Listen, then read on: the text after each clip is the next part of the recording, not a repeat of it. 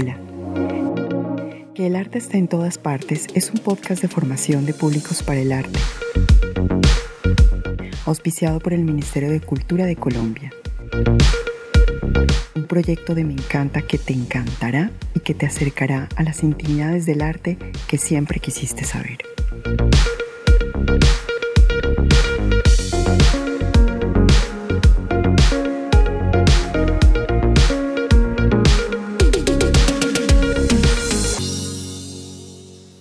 El trabajo de Ana Bravo Pérez está atravesado fuertemente por sus vivencias personales como migrante colombiana. Pero esta percepción ha sido rigurosamente reelaborada, recreada y sentipensada por la artista como un tema profundamente político que atañe a la memoria y a lo personal desde una perspectiva feminista y se enmarca en la diáspora colombiana. Ideológicamente, su producción fílmica e investigación artística se sitúa en la decolonialidad de tal forma que sus trabajos apuestan por la decolonialidad de los discursos, la reflexión por la violenta explotación colonial y el cuestionamiento a la paradoja de la procedencia de los materiales y los medios que usa. Ana Bravo Pérez nace en Pasto, Colombia. Sus estudios, trabajo y publicaciones en arte y cine la han llevado de la Universidad de Auckland en Nueva Zelanda a Caracas, Venezuela y de la Escuela Internacional de Cine y Televisión EICTV en Cuba a la Universidad de las Artes de Buenos Aires en Argentina.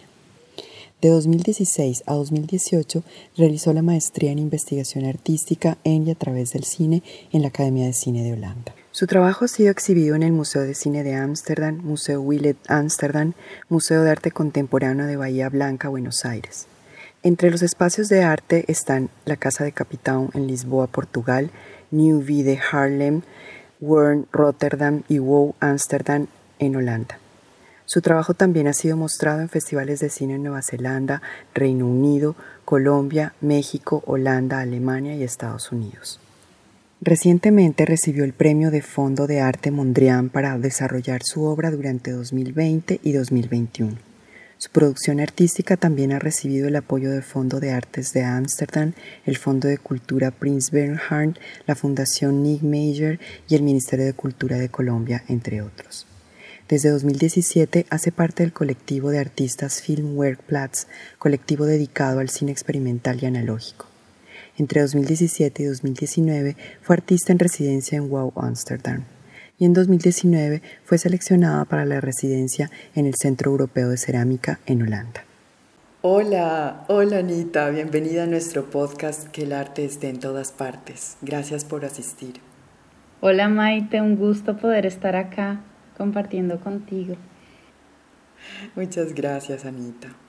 Bueno, para ubicar un poco a la audiencia, cuéntanos por favor cómo llegaste al mundo del arte o del cine experimental en particular y cómo tus estudios profesionales en economía se desviaron, entre comillas, hacia este lado un poquito tan distinto de la investigación y creación artística. Eh, bueno, a ver, es, un, fue un gran cambio y un, eh, para hacer la historia un poco corta, sí, bueno, yo estudié economía en la Universidad Nacional, me gradué como economista, pero durante toda mi carrera em, eh, fui parte del cineclub más antiguo de la universidad y eso fue, bueno, una, siento que fue un privilegio, fue una maravilla, son de las cosas que las universidades públicas, creo, en Colombia te, te permiten. Y y así que durante, esto fue como una decisión, yo tenía una fascinación por el cine y, y cuando empecé, entré a la universidad, en el primer semestre se presentan diferentes grupos de trabajo de estudiantes y uno, un, uno de estos grupos de trabajo era un cine club y a mí me llamó la atención como que dije, ay, qué lindo, cine, ver cine, genial. Eh, y sin darme cuenta estuve estudiando casi que cinco años, eh, pues no estudiando, aprendiendo mucho de cine, ¿no? Porque este, este cine club además era especializado en proyectar películas en fílmico, en 16 milímetros. Eh, para mí todo esto nuevo, obviamente viniendo de Pasto, llegando a Bogotá, eh, me, también como que ahí empezó una fascinación por esta proyección eh, analógica, porque ahí en el cineclub entonces teníamos dos proyectores y entonces cada vez que mostrábamos películas pues era llevar los proyectores eh, al, al, aula donde mostrábamos las películas y como la, era la, la idea del cineclub era proyectar la mayoría de películas en 16 milímetros, teníamos acceso a principalmente al cine japonés, alemán, eh, francés, que eran, eh, pues eran las embajadas de esos países los que prestaban gratuitamente sus copias de, de, películas, ¿no? En 16 milímetros. Entonces, eh, sin querer queriendo, pues terminé aprendiendo mucho del cine expresionista alemán, de, bueno, cine japonés, pero también tuvimos varios, muchos ciclos de cine latinoamericano que para mí eso también fue como una, una ventana que se abrió un mundo a conocer más de Latinoamérica desde el cine y desde realizadores que de otra forma yo no hubiera podido conocer, o sea, porque es muchas películas que nunca llegaron a salas de cine en Colombia, sino que en realidad rotaban en un círculo de de cinéfilos eh, que eh, intercambiaban copias eh, de estas películas que llegaban de Perú, de Argentina, de Chile, de Ecuador, de Cuba. Entonces, bueno, por ahí fue como, como, como que yo empecé a hacer el tránsito inconscientemente, ¿no? Porque en ese momento era, yo era simplemente me estaba volviendo una cinéfila, amante del cine, me encantaba. Entonces era como una, fue una pasión que me acompañó toda, toda mi carrera. Eh, mientras estudié economía. Y, pero bueno, también en el transcurso eh, de estudiar esta carrera tan distinta al arte, de nuevo una ventaja de, de, la Universidad Nacional y es que mi facultad quedaba justo detrás del edificio de la Facultad de Artes. Entonces, como que cada vez que yo pasaba por ahí y sobre todo a finales de semestre, que los estudiantes están presentando sus trabajos, eh, como que así empecé a, interesarme mucho más y empecé a tomar clases, algunas clases selectivas que pues, yo podía tomar en artes eh, y en cine. Y los últimos años de mi carrera como que también eh, estuve tomando varios cursos como en esas facultades, en la Facultad de Artes y en la Facultad de Cine. Eh, que me fueron acercando más al mundo del arte. Y cuando ya terminé mi carrera, eh, entro al mundo del cine a partir de, es también una, una cuestión un poco azarosa, digamos, en el sentido de, del azar, ¿no? O no sé, de las sorpresas de la vida. Yo eh, estuve viviendo en Nueva Zelanda, yo apliqué una beca allá que todos los requisitos que pedían, yo esos requisitos los tenía gracias al cineclub. Eh, de repente era una beca para hacer investigación eh, sobre cine documental latinoamericano y cine latinoamericano. Y yo había aprendido sobre cine latinoamericano en este cineclub y decidí aplicar, porque dije, ah, pues suena re bien, investigación, eh, cine, Latinoamérica, aprendo más, así que bueno, apliqué a esta beca me dieron la beca y así entré como en el mundo, en el mundo del, del, del cine, ¿no? Esto fue apenas yo acabé de estudiar economía, así que fue una gran eh, fortuna eh, poder, eh, sí, haber sido como seleccionada en este programa de investigación y a partir de ahí, pues fue como que me di cuenta que no, que eso era lo que yo quería hacer y, y entonces empecé a trabajar en en diferentes proyectos, eh, inicialmente de documental, así que mis primeros años entrando al mundo del cine fueron por el cine documental, haciendo investigación. Y después de hacer eh, investigación yo me invitaron a trabajar en un rodaje eh, de un documental que se hacía en Venezuela. Y lo, lo hacían una, una realizadoras holandesas y buscaban a alguien que hablara español, que conociera, bueno, historia, o sea, que leyera también y que investigara más acerca de Venezuela, lo que estaba pasando en ese momento, que era, pues, el, era justo durante el gobierno de Hugo Chávez, Chávez todavía vivía.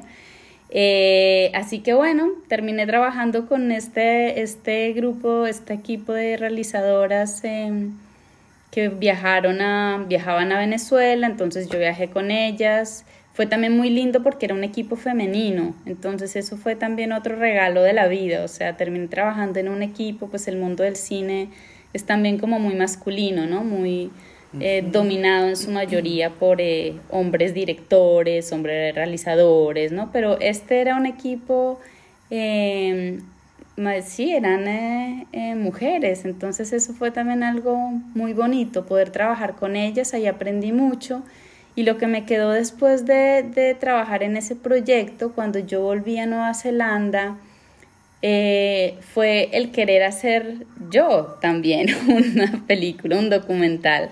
Como que trabajando con, eh, ellas y estando en rodaje me di cuenta, ah, bueno, no es como tan complicado, ¿no?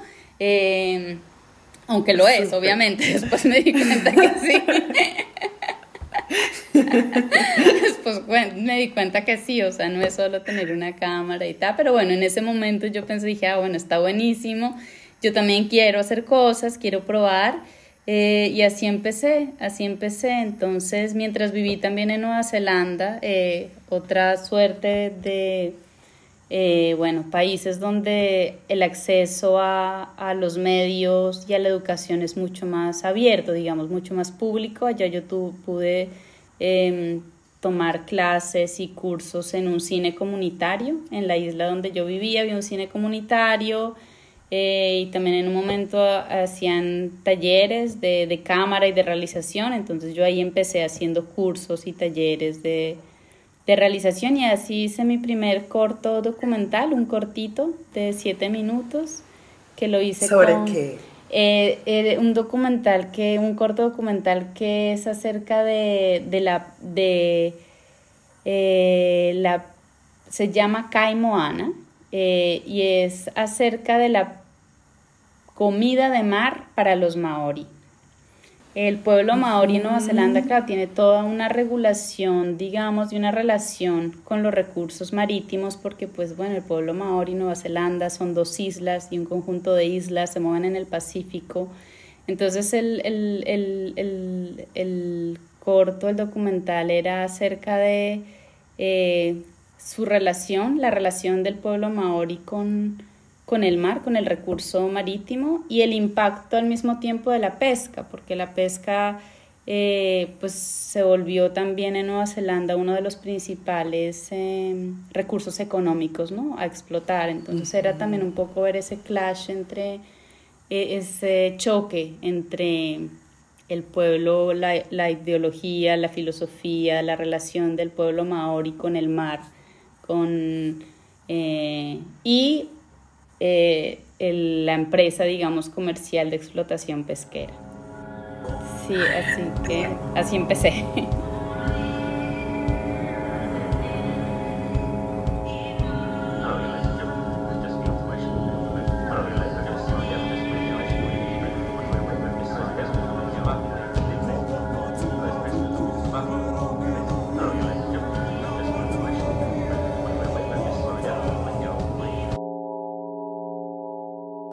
dentro de tus datos biográficos, entiendo que también el viaje hacia Nueva Zelanda fue toda una aventura estética para ti, ¿cierto? Porque en algunos archivos visuales mm, encontré que tú eh, ya tenías toda una, recopilación de, de momentos fílmicos que, que, vuelven a aparecer en tus producciones eh, posteriores. Cuéntanos un poquito de esa, de esa travesía tan, eh, ¿cómo lo diríamos? de tanta ensoñación por, por, la, por el motivo que te llevó a hacer ese viaje hacia Nueva Zelanda. Eh, bueno, wow. es, es, una, es una larga historia de nuevo, pero bueno, cuando yo terminé de estudiar economía, yo ya sabía que no, que esa, er, esa no era la carrera que yo quería ejercer de alguna forma, como que veía, como que me había dado cuenta que me interesaban otras cosas mucho más. Eh, me interesaba, me gustó mucho, digamos, en la, de la economía, me gustaba como pensar como más la parte filosófica, ¿no? De, de eh, pero como que el campo laboral que se ofrecía en Colombia eh, para los economistas no era algo que me atraía mucho. Yo siempre había estado interesada como en hacer investigación em, y durante mis últimos años también enfocada con esto, eh, con mi fascinación por el cine y también por, por Latinoamérica. Em, entonces yo eh, tuve también la fortuna de que haciendo mi trabajo de, de tesis, conseguí, estuve haciendo mi tesis en, en La Guajira eh, y mientras hacía el trabajo de campo allá conocí a una persona que estaba haciendo otra investigación para el Centro de Investigación del Caribe y me terminaron ofreciendo un trabajo que para mí era maravilloso porque era mientras estaba haciendo mi, mi tesis y con eso que me pagaron, que no era mucho. Pero yo eso dije, ay no, perfecto, yo con esto, pues ya para graduarme, estos van a ser mis ahorros para viajar por, por Sudamérica, porque ese era un sueño que yo tenía desde mi adolescencia. Em, al estar en Pasto, como que también en el sur de Colombia estamos, yo siento que estamos muy, muy cercanos como al, al sur y como que yo había visto a muchos viajeros y había escuchado muchas historias de gente que viajaba por Sudamérica y, y tenía ese sueño de mochilear, de irme en mochilera y así fue el plan. Eh, me fui de mochilera con quien era mi compañero en ese momento, nos fuimos y con un amigo de él hicimos, empezamos, arrancamos, bueno, desde, desde Pasto, o sea, nos despedimos con los carnavales y después de carnavales eh, cruzamos la frontera y, y nos fuimos casi que, bueno, haciendo dedo a dedo y y nuestro otro plan era buscar un barco para ir a Nueva Zelanda, porque eh, no teníamos plata para pagar los pasajes cuando, no, cuando dijimos, ay, sí, Nueva Zelanda es lo máximo y tal, y podemos estudiar allá, pues también encontramos que, y pues nos encantaba porque era súper lejos, pero pues los pasajes eran carísimos para nosotros en ese momento, era como una cosa inalcanzable. Entonces eh, sabíamos que se podía viajar en barco y lo que decidimos hacer fue viajar por Sudamérica em, y muy ingenuamente dijimos, bueno, pues vamos a buscar un barco para cruzar el Pacífico. Eh, y así estuvimos viajando seis meses.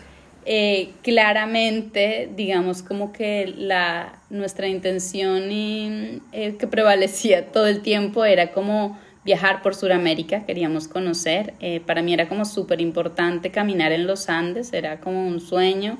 Em, y en ese viaje, claro, fue, fue una experiencia estética increíblemente maravillosa y maravillosa, o sea, eh, porque además eso, para mí fue, yo caminé en los Andes literalmente, o sea, estuvimos días y noches caminando porque hacíamos dedo, eh, fuimos desde desde las partes bajas de la montaña hasta llegar a los 4.000 metros.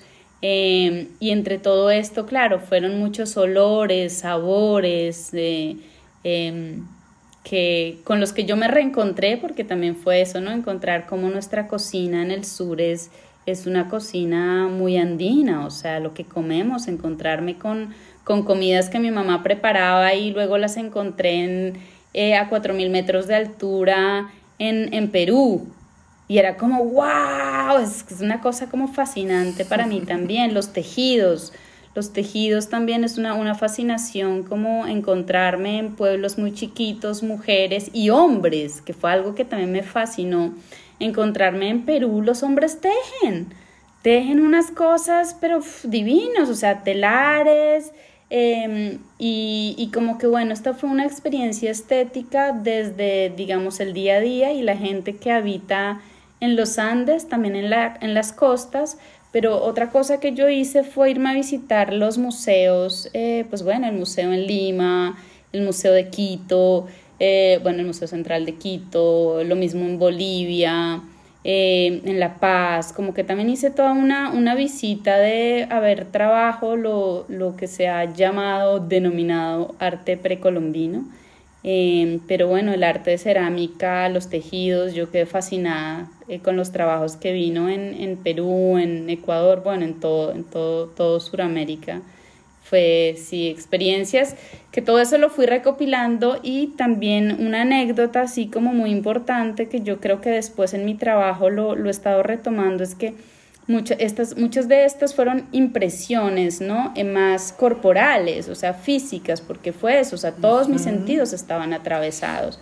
No era un arte solo visual, sino que era también muy táctil, o sea, eh, y los, esto, esta cosa de los olores y los sabores, em, que iba como conociendo, eh, redescubriendo y reencontrándome en esa travesía por Sudamérica, fue, sí, fue, fue muy inspirador y me abrió como una puerta a otra dimensión, yo diría, para reconectarme también con mis raíces, con mi ancestralidad.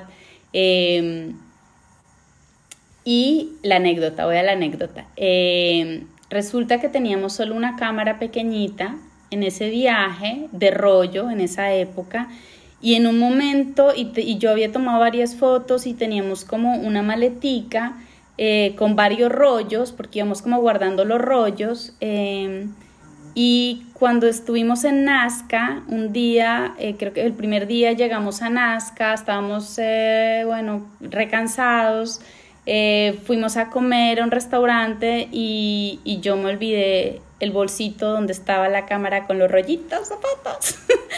Entonces... Entonces para mí eso fue como, wow, fue como una lección de desapego eh, brutal, eh, ah. pero pues también muy duro, ¿no? Porque de repente es como que un, montón de memorias y estas impresiones que tú vas guardando y coleccionando en el camino y de repente, puff, en un, o sea, en un minuto yo me olvidé y cuando caí en cuenta y regresamos al restaurante, pues no, pues ya, pues ya obviamente el bolsito no está por ningún lado. Entonces, em, pero bueno, eso digamos para mí fue muy lindo porque eso, eh, eso me llevó como a, de alguna forma, como a guardar imágenes en mi memoria, ¿no? O sea, como a guardar un montón de imágenes como... Este, fue un ejercicio genial al mismo tiempo, ¿no? De, de, de ok, no puedo fotografiar esto. Em, entonces era como, como mirar muy atentamente, era ver atentamente lo que me llamaba la atención.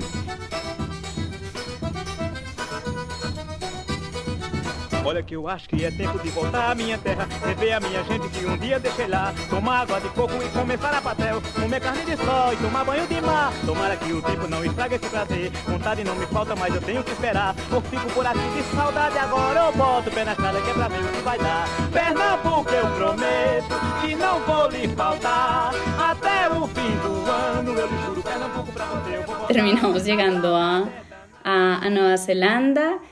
Eh, y bueno, ya Nueva Zelanda, eh, con esto que había mencionado anteriormente, yo había aplicado esta beca de investigación eh, acerca de cine documental latinoamericano y bueno, con ese trabajo también eso me permitió comprar una cámara de video. Fue la primera vez que compré una cámara de video. Em, bueno, estando allá y mi intención inicial era grabar porque todo lo que veía era como tan alucinante para mí en ese momento, porque era tan diferente, era, uff, que, que, era para compartirlo con mi familia. Entonces yo empecé a, a grabar mucho y ahí fue como que empecé de nuevo sin querer queriendo a crear un archivo audiovisual que, que bueno, ahora 15, 16, 17 años después se ha vuelto en yo lo veo como un, material, eh, eh, sí, como crudo, en bruto, que yo uso para, algunos de mis trabajos.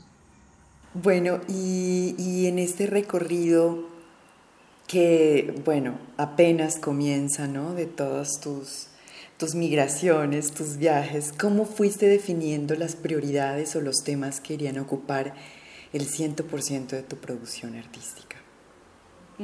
Wow, mm, bueno, eso sí ya, eso viene mucho después, digamos, ¿no? Me tomó creo que muchos años. Bueno, primero porque yo no estudié, digamos, yo no fui a la universidad a estudiar artes, ¿no? Eh, entonces yo empecé primero con esta formación en cine, informal también. Em, y luego, digamos, es a través del cine donde yo veo la necesidad y también me surge más interés de entender este lenguaje, de entender el lenguaje audiovisual. Y es así como yo empiezo a estudiar, digamos, ya cine formalmente. Eh, Y luego lo que me pasa es que a través del cine y cuando empiezo a realizar mis primeros trabajos, también enfocados en el documental, y, mi interés inicial era trabajar con la realidad colombiana, pero oh, la realidad colombiana es algo que emocionalmente me desbordó, me desbordó y, como que empecé, encontré también que el documental mm, no, no me permitía hacer otras cosas eh, que, que, estaba buscando, ¿no? O que, o que necesitaba, como que...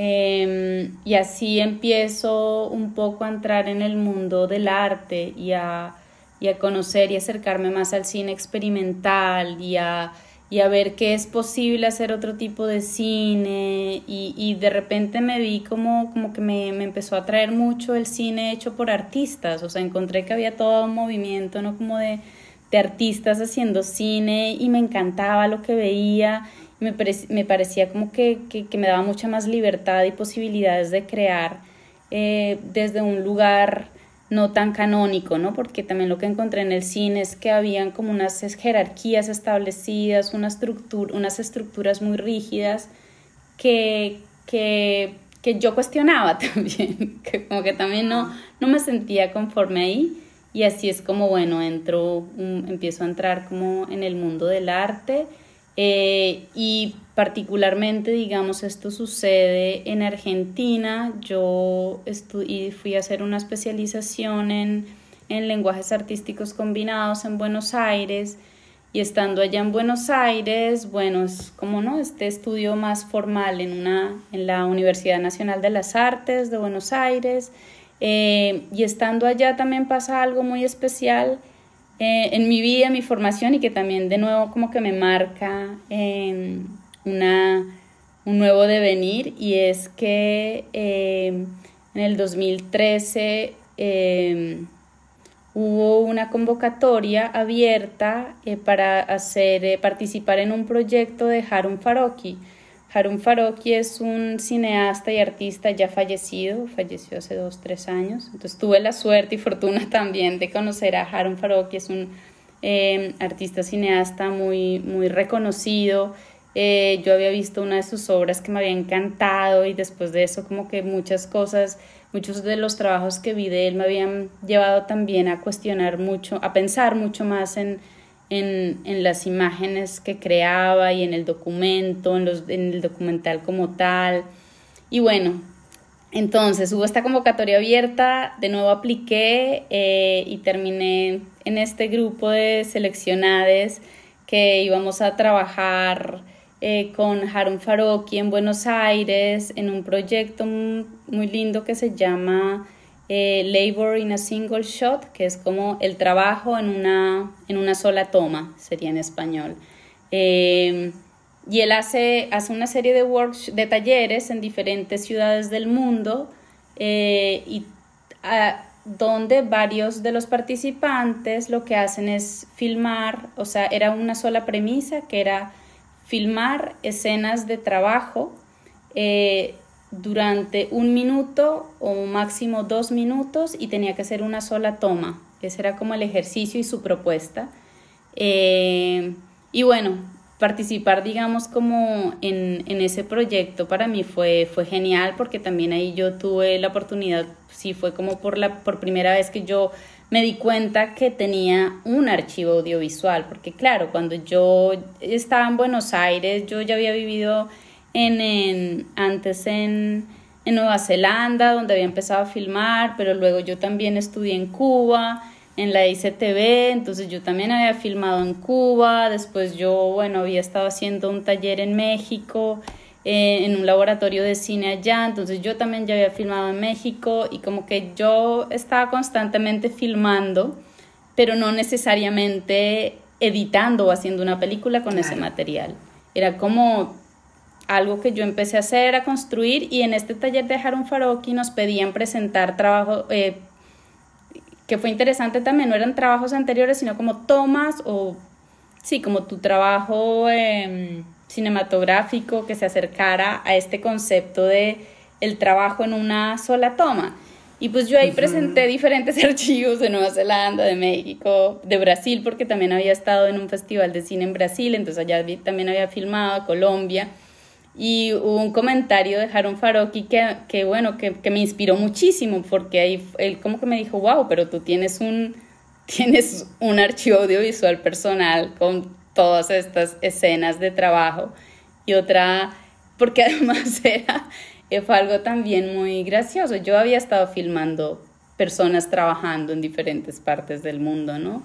Eh, al final, bueno, de este proyecto seleccionaron tres de mis, digamos, tres tomas de, de, trabajo, una que filmé en Brasil, otra que filmé en Colombia, en Sibundoy, eh, y otra en Buenos Aires.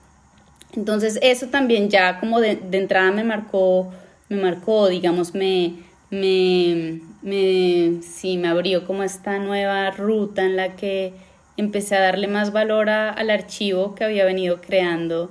Eh, sí, como un poco sin darme tanto cuenta porque en un momento como que yo filmaba, filmaba y, y, tenía un apego ¿no? con esas imágenes, como que de repente empecé a cargar discos duros.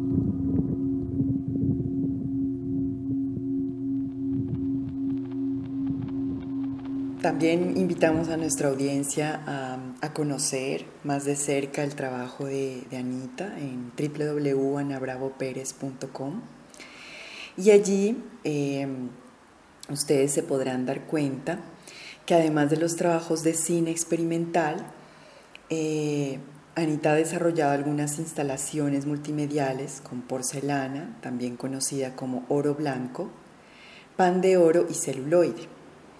Y a través de estos materiales veo pues que hay una reflexión y una denuncia tuya sobre la colonialidad del poder, la histórica y todavía vigente explotación de recursos naturales para la riqueza de los países coloniales. Mm, también eh, muestras ¿no? de manera muy metafórica el desangramiento de los países colonizados, como en tu obra La riqueza de las naciones, que es una investigación artística que hace eh, eh, como una reflexión sobre el libro de Adam Smith, que lleva el mismo nombre, de la riqueza de las naciones y las propiedades translúcidas de la porcelana. Y también eh, veo que hay como una exploración plástica de, de, unos gestos que empatizan con el dolor de quienes han sufrido la guerra, el exilio y el desplazamiento forzado, como es visible en la serie Kipu, con La seducción de la barbarie y Fábrica de lágrimas de 2017 y 2018 respectivamente. Entonces, quiero preguntarte, ¿qué hay detrás de esta elección estética de los materiales? Quiero que, que por favor les puedas a, eh, todos, a todos los y las oyentes em, contar qué hay detrás de la elección de, de determinados materiales en una obra y en tu obra en particular, por favor. Em, bueno, esta última serie a la que te refieres la desarrollé, em, bueno, ya viviendo en, en Holanda em, y también es el resultado de, de, bueno, una investigación que yo, digamos que mi trabajo artístico es eh, basado en investigación, ¿no? Son largos periodos de investigación eh, donde de acuerdo al tema en el que estoy trabajando, eh, elijo los materiales con los que trabajo, el formato en el que voy a trabajar. Y bueno, esta serie en particular eh, de la seducción de la barbarie viene de una investigación que estaba haciendo acerca de el, el, pensamiento andino, el pensamiento de Abya y darme cuenta eh, de cómo las múltiples violencias que se viven no solo en Colombia, ¿no? sino en todo el continente, en las Américas, porque uno cree a veces que solo Suramérica o Latinoamérica, pero también esas violencias están presentes en, en Norteamérica, en Estados Unidos, en Canadá. Em, entonces, como que empecé a hacer una, una investigación rigurosa acerca de, de, por ejemplo, me encontré que la porcelana em, se le llamó oro blanco. La porcelana, la, porcelana viene originalmente de China eh, y Marco Polo eh, desde Italia navegando en esto que los europeos empezaron a navegar eh, por el mundo, ¿no? En búsqueda de recursos, empiezan a, traficar y a negociar con la porcelana y la porcelana durante dos siglos fue como un sí, bueno, era un, medio de lujo, ¿no? O sea, en Europa no se conocía, entonces inicialmente la porcelana llega a Europa y es para la realeza y luego pues para la clase burguesa, para la élite. Entonces, bueno, yo encuentro esto acerca de la porcelana y luego hago la relación también de lo que pasó en, eh, en Avia con el oro, ¿no? Eh, y me acordé en particular de, hay un, em, en el libro de Woman Poma de Ayala, que es como nuestro cronista de los Andes, ¿no? Eh, Quechua, que hizo como esta crónica tan maravillosa. Yo soy fascinada, desde que conocí su trabajo, soy fascinada con, con sus dibujos eh, y el texto que hace como de denuncia de lo que estaban haciendo en la época de la conquista, ¿no? Y la colonización. Y él y él tiene un, dibujo en el que está el Inca en un lado y en el otro lado está uno de los colonizadores españoles y el español le pregunta al Inca, ah no, el Inca le pregunta al español, ¿es este el oro que, eh, que comen? Y el, el español colonizador le responde, sí, es el oro que comemos. Esto está en un dibujo que él hace, ¿no? Y ahí ve uno como si uno ve el dibujo, uno ve claramente, claro, dónde está el Inca, el español de hecho está arrodillado, ¿no? Como eh, eh, cuando el Inca le hace esta pregunta. Eh, y esto viene también del relato de cuando los españoles llegaron y está, se, enloquecieron, ¿no? De ver tanta abundancia y todo lo que encontraron en, en, el en este territorio tan rico de Aviala.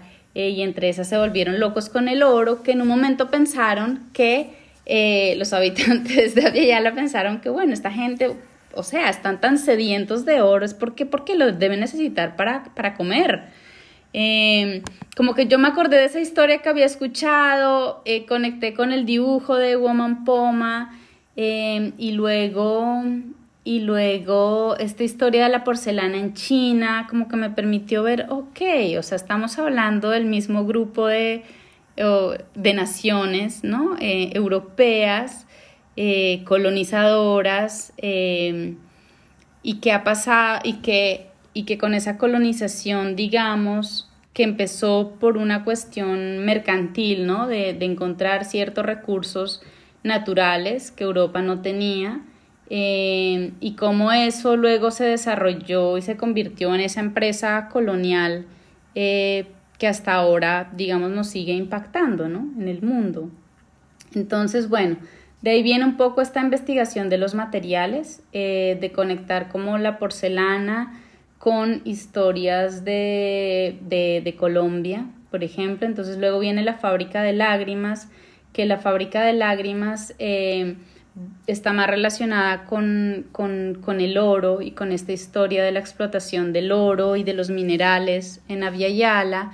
Eh, y en particular em, hago referencia a, a, Barbacoas, ¿no? En Nariño, que es un pueblo que históricamente ha sido un pueblo minero, pues no minero, o sea, es, en Barbacoa se extraía oro de forma muy artesanal eh, y lo que se hacía antes de la llegada de los españoles es que el oro, el, oro pues se usaba para ofrendarlo a los dioses y el oro también eran presentes muy valiosos para darlo eh, a las familias, ¿no? Y el oro también se pasaba como de generación en generación. Em, y luego eh, yo en Colombia estuve trabajando durante un año con el alto comisionado de Naciones Unidas para Refugiados en Nariño y fue un año muy traumático para mí porque fue, fue de ahí viene la fábrica de lágrimas porque para mí fue, fue muy triste y desgarrador encontrar como que el territorio donde nací, donde me crié, donde hay tanta gente linda, donde tenemos absolutamente todo para vivir casi, sentirnos como en el paraíso, eh, se, se, convirtió en un, en un escenario de guerra, ¿no? Y como zonas como Barbacoas, por ejemplo, se volvieron súper violentas, Barbacoas, Tumaco, Mahuipayán, muchos de los pueblos eh, principalmente afronariñenses e indígenas, ¿no? Están y han sido afectados eh, por el conflicto armado. Cuando trabajé, digamos, con, con ACNUR durante ese año, sí, para mí fue eso, estar expuesta eh, de primera mano a historias desgarradoras de desplazamiento, de masacres, em, y de ahí viene un poco lo de la seducción de la barbarie, em, que es este pues yo me tomo prestado el título de, de, un libro de un filósofo argentino que es Rudolfo, Rodolfo Kusch, que le escribe un libro que se llama La seducción de la barbarie, donde hace como un análisis del, del continente, lo llama el continente mestizo, ¿no? Y es también una reflexión entre, entre, entre esa ambición del, del colonizador y que luego lo heredamos como, como naciones, ¿no? Tristemente, o sea, como que esas estructuras coloniales que se establecieron de explotación, de esclavitud, no han cambiado, o sea, cambiaron de nombre, pero digamos los mecanismos eh, como, que, como que no han cambiado, ¿no? Siguen estando ahí y hoy lo que vemos es el impacto después de 500 años de explotación, de opresión, eh, del encrudecimiento en particular en Colombia de, de, de la guerra. Eh, llego entonces con, con, ah, bueno, haciendo de nuevo estas conexiones China, ta, ta, ta, es como para hablar de esta macroestructura, ¿no? Y de, estos, de, esto, de, este, de este poder, digamos, colonizador, del poder eurocéntrico, y lo conecto como con historias muy locales, como por ejemplo eh, la violencia eh, que se ha vivido en, en territorios como Barbacoas, donde se extraía artesanalmente oro. Eh, Así que bueno, así es como un poco voy relacionando mi investigación y eligiendo y usando ciertos materiales.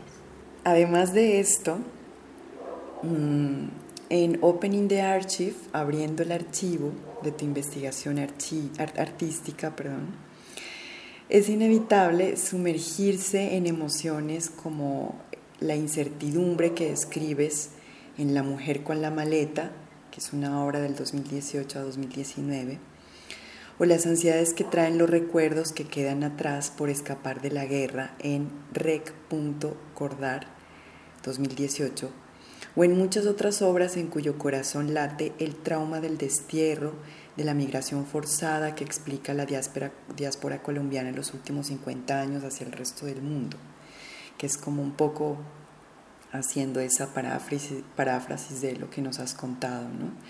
Pero también encontramos como sensaciones preciosas del encuentro con el hogar, que es un lugar abstracto que aparece fulminante y efímero en las películas lentas que grabas desde tu ventana, o, en instantes de meditación y contemplación a los que nos invitas en obras como De barcos, viajes y destellos de belleza del 2015. Todo esto me parece a mí que es sabiamente activado por ti a través de un artilugio visual en tu página, que es un caleidoscopio, que muestra en, perspectiva de espejo múltiples eh, imágenes de tus archivos, ¿no? de, en, realidad del hardware de los archivos. Eh, son rollos de película, discos duros, de tus memorias, que van desde el año 2006 hasta la fecha.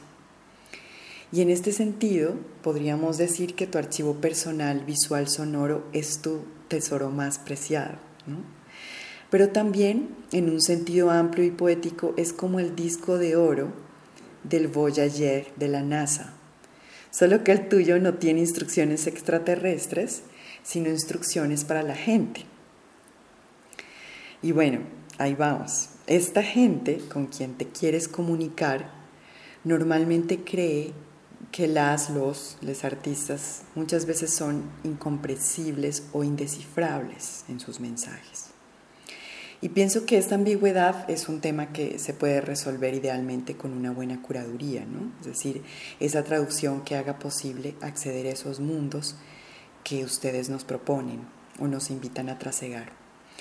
Pero sigo creyendo que ese experimento que hacen las, los, les artistas es un acto de valentía. Es un esfuerzo por entender, por ejemplo, cómo el cuerpo se convierte en un archivo de movimientos o en un archivo de, de, ausencias o de lo que falta. ¿En qué obras tuyas podemos encontrar estos intentos o experimentos que hemos, de los que hemos hablado? Wow. Bueno, es, es, una, es, una, gran pregunta. Digamos que para mí es, es una pregunta eh, como que para mí es, una pregunta que me ha llevado a mí a, crear y a querer seguir eh, creando, ¿no? Que es esto de, por ejemplo, dónde se archivan las ausencias o cómo se archiva lo que hace falta. O sea, es esa imposibilidad de de archivarlo todo, ¿no? Y yo llego a esto también, em, porque bueno, tú mencionaste estos trabajos, el de, el de la mujer con la maleta o recordar, que son trabajos que yo concebí mientras vivía en, en Buenos Aires. Eh, y allá me pasa otra experiencia también personal. Cuando yo vivía en Argentina me encontré con pues una población migrante de colombianes grandísima, que no me imaginaba, o sea, en un momento llegó a ser hasta incómodo como subirme al metro en Buenos Aires y, em, y escuchar una cantidad de colombianos y, y, me generaba como desubicación, era como, pero ¿dónde estoy? o sea, eh, y bueno, yo hice también un, cuando vivía allá en Buenos Aires, hice un, documental eh, que se llama Exiliados de Mercado. Eh, que es un documental acerca de la migración de colombianes y de chilenes a Argentina. Jóvenes, muy jóvenes, que, via que migran a Argentina para estudiar. Eh, porque Argentina eh, pues es, el país es un país donde eh, la educación no es un lujo ni, no, ni es un privilegio. La educación es un derecho, ¿no? Y la educación es gratuita y, por ese derecho y gratuidad una cantidad de, jóvenes colombianos y jóvenes chilenes eh, viajaron a Argentina especialmente. Yo estuve allá entre el 2012 y 2016 viviendo allá y fue cuando me di cuenta ¿no? de este fenómeno que estaba pasando. Eh, y al encontrarme con esta población en el, en el hacer ese, ese documental, Exiliados de Mercado, yo me encontré también con historias pues muy tristes porque eran también ver una cantidad de peladitos, o sea, gente re joven, como que yo decía, ay, fue pucha, o sea, 17 años, 18 años, ¿no? Y tan lejos, porque pues si me recordaba como a mí, que era como, bueno, yo me fui de Pasto a Bogotá, pero es que una cosa es irte, no sé, de Cúcuta a Buenos Aires, o de de Popayana a La Plata, o porque claro, me empecé a encontrar estos diferentes estudiantes que viajaban, migrantes en Argentina, que no venían solamente, pues no, no era de Bogotá, era ¿no? de muchas eh, ciudades eh, periféricas en Colombia. Em, y eso me llevó también a conocer muchas historias que motivaban esa migración, ¿no? Entonces ahí un poco como que ahí, ahí es cuando sale eh, bueno, yo, yo concibo recordar que habla, eh, como tú muy bien lo mencionaste, ¿no? De, ese trauma del destierro, porque también es, es como que ahí me encuentro con esta, este cuerpo colectivo, colectiva, eh, que lo hacen les migrantes, las, los, les migrantes, ¿no? Em, colombianes en diferentes países, porque ya me lo he encontrado, bueno, ahora que vivo acá en Holanda, acá en Europa eh, es, igual, o sea, uno de repente se da cuenta que sí, somos, somos cientos, somos miles. O sea, se puede hacer un país con todos los colombianos que vivimos, que vivimos fuera, ¿no? Em, y ahí viene también como la mujer con, con, con, la maleta, que es una obra para mí como más poética, donde no quería, después de hacer ese documental, como que dije, bueno, quiero hacer algo que sea más visual, que sea más una experiencia de, de lo que significa estar caminando eh, con una maleta hacia la incertidumbre, porque cuando tú te vas, tú no sabes qué va a pasar. O sea, más allá de que tú vayas a estudiar, eh, eso es una parte de la población de migrantes, pero hay muchos otros que no, hay muchos otros que pues han tenido que salir sin papeles, que están indocumentados, indocumentadas. Em, y, y, bueno, como que esas obras un poco salen, salen de ahí.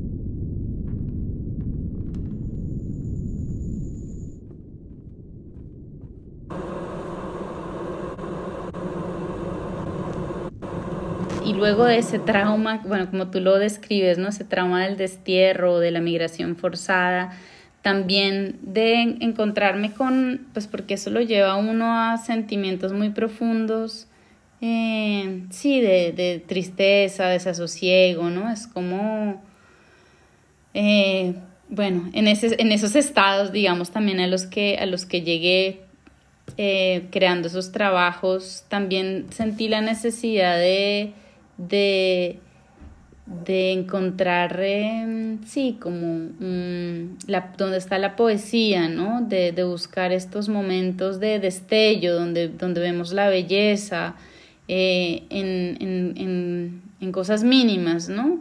Y me inspiré también por el trabajo de un cineasta experimental em, de Lituania, Jonas Mekas, también falleció hace uno o dos años, que para mí ha sido una gran inspiración. Es un cineasta eh, experimental, él es de Lituania, pero bueno, él eh, con la Segunda Guerra llega a como refugiado también, digamos, desplazado eh, a Estados Unidos, él y su hermano, y empieza a hacer cine y empieza a filmar mucho, mucho, mucho, y de repente también un día empieza como a editar sus películas, y cuando yo vi sus primeras películas me encantaron, me super inspiraron porque me llenaron como de eso de, claro, o sea, tú también cuando estás en un territorio que no es conocido, ¿no? Y con a la incertidumbre, como que cada día y el presente se vuelve muy valioso.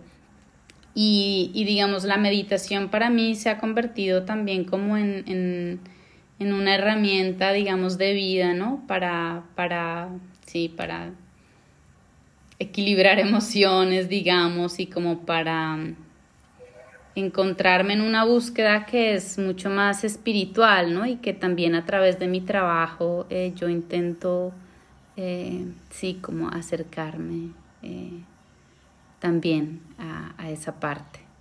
Pero es, ese tipo de preguntas para mí son como las que me mueven a seguir, a seguir creando. Por ahí no es importante encontrarles respuestas, sino a veces es generar más preguntas en mis procesos eso pasa también mucho, como yo empiezo con una pregunta, una investigación que estoy haciendo y eso genera eh, nuevas preguntas y esas nuevas preguntas se convierten en nuevos proyectos, en nuevos, trabajos.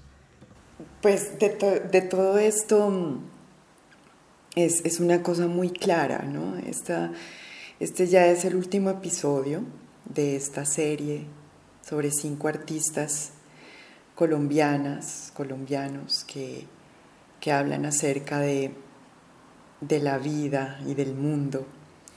Y, una cosa me queda a mí muy clara y, y quiero también podérsela entregar a nuestra audiencia y es que es que el arte es para los valientes,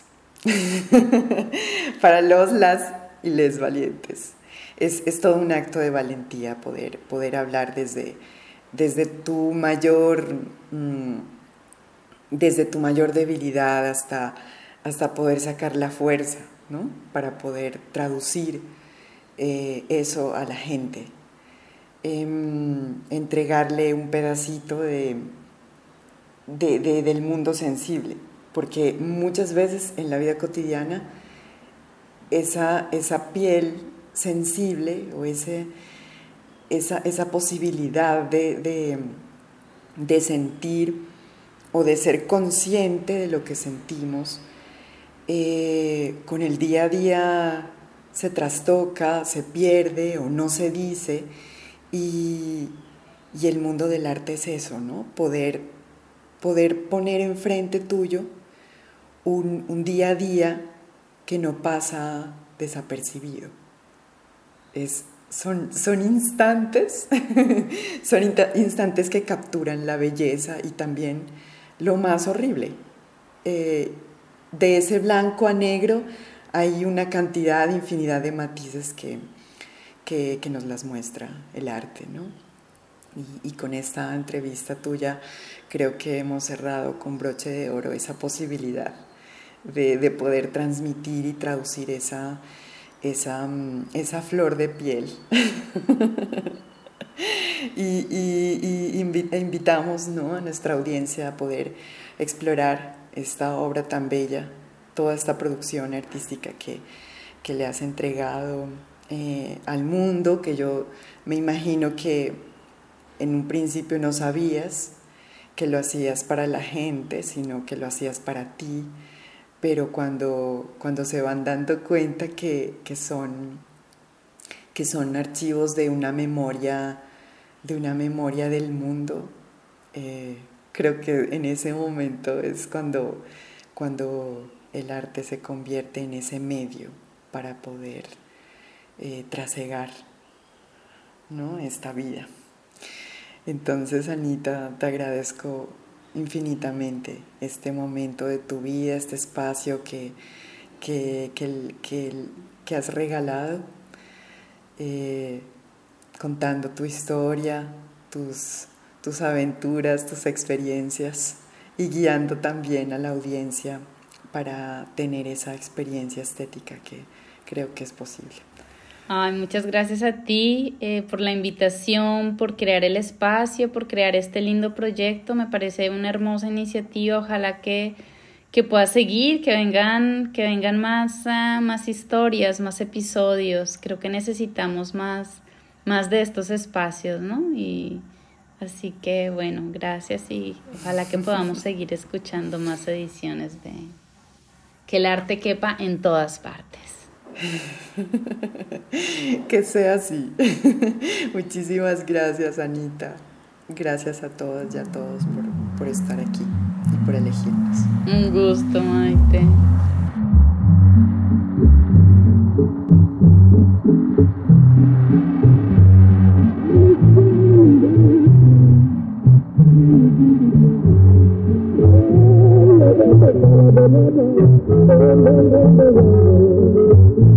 Este es el quinto episodio de la primera temporada del proyecto Que el arte esté en todas partes.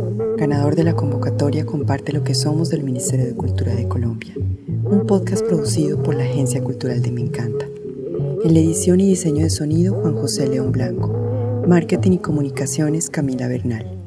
Visítanos en nuestra página www.meencanta.org y en nuestras redes sociales Instagram y Facebook como Me Encanta Consultora de Arte. Gracias por elegirnos y hasta pronto. La cultura es de todos. Ministerio de Cultura.